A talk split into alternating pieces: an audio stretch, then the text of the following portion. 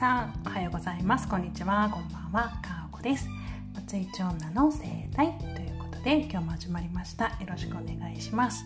今日は大きいゴミ袋を見ると興奮するという話をしたいと思います。はい。えっと私は、えー、っとレジ袋有料化になってからあの袋がもらえるってなるとめちゃくちゃテンションが上がってしまいます。うんと、この心境をね理解してくださる方いるかな？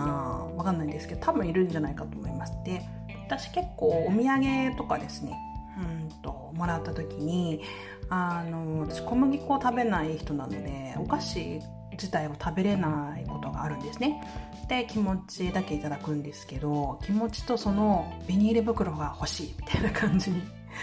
なることがありまして。まあ本当にあの職場とかでも捨ててしまうようななんか大きなものが入っていたビニール袋とかも綺麗に剥がしてでうんと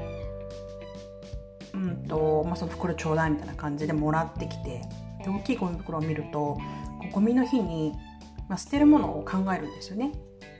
で私ちょっとまだ全然家片付いていなくってですね別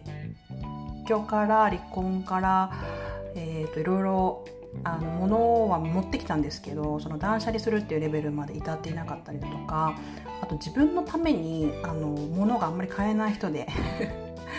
だからパソコン用のデスクとパソコン用の椅子とパソコンがないのでちゃぶ台しかなくて。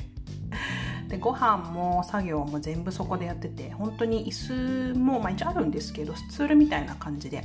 使っている踏み台みたいな感じですね。使っていて本当に座り心地のいい椅子とか、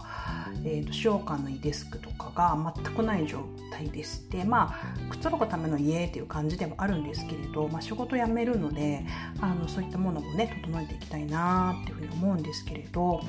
とりあえず今はねもう物をあの捨てるためのビニール袋がえーと、もらえないのでもらえたらめちゃくちゃ喜びます。であの普段お買い物に行く時にまああの私エコバッグを忘れちまうことがすごく多くて。で結局あとビニール袋って買わないと何ともならないことが多いので100均に行っていっぱい入ってるレジ袋を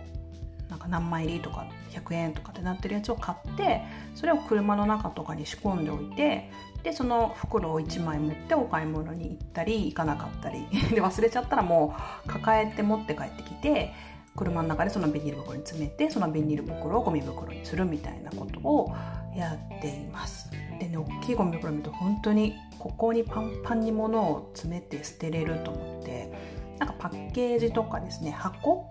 あの中入ってるんですけど中身だけ取り出してなんか別のところに入れて外身だけ捨てたりとかあとはお料理をやたら作って生ゴミとかをねあのなるべくそのゴミの日に合わせて処理できるような風に考えたりとかしてます。なんかそういう生活のなんか面白いですよね。工夫とまでいかないけどなんかこだわり？わかんないですけど。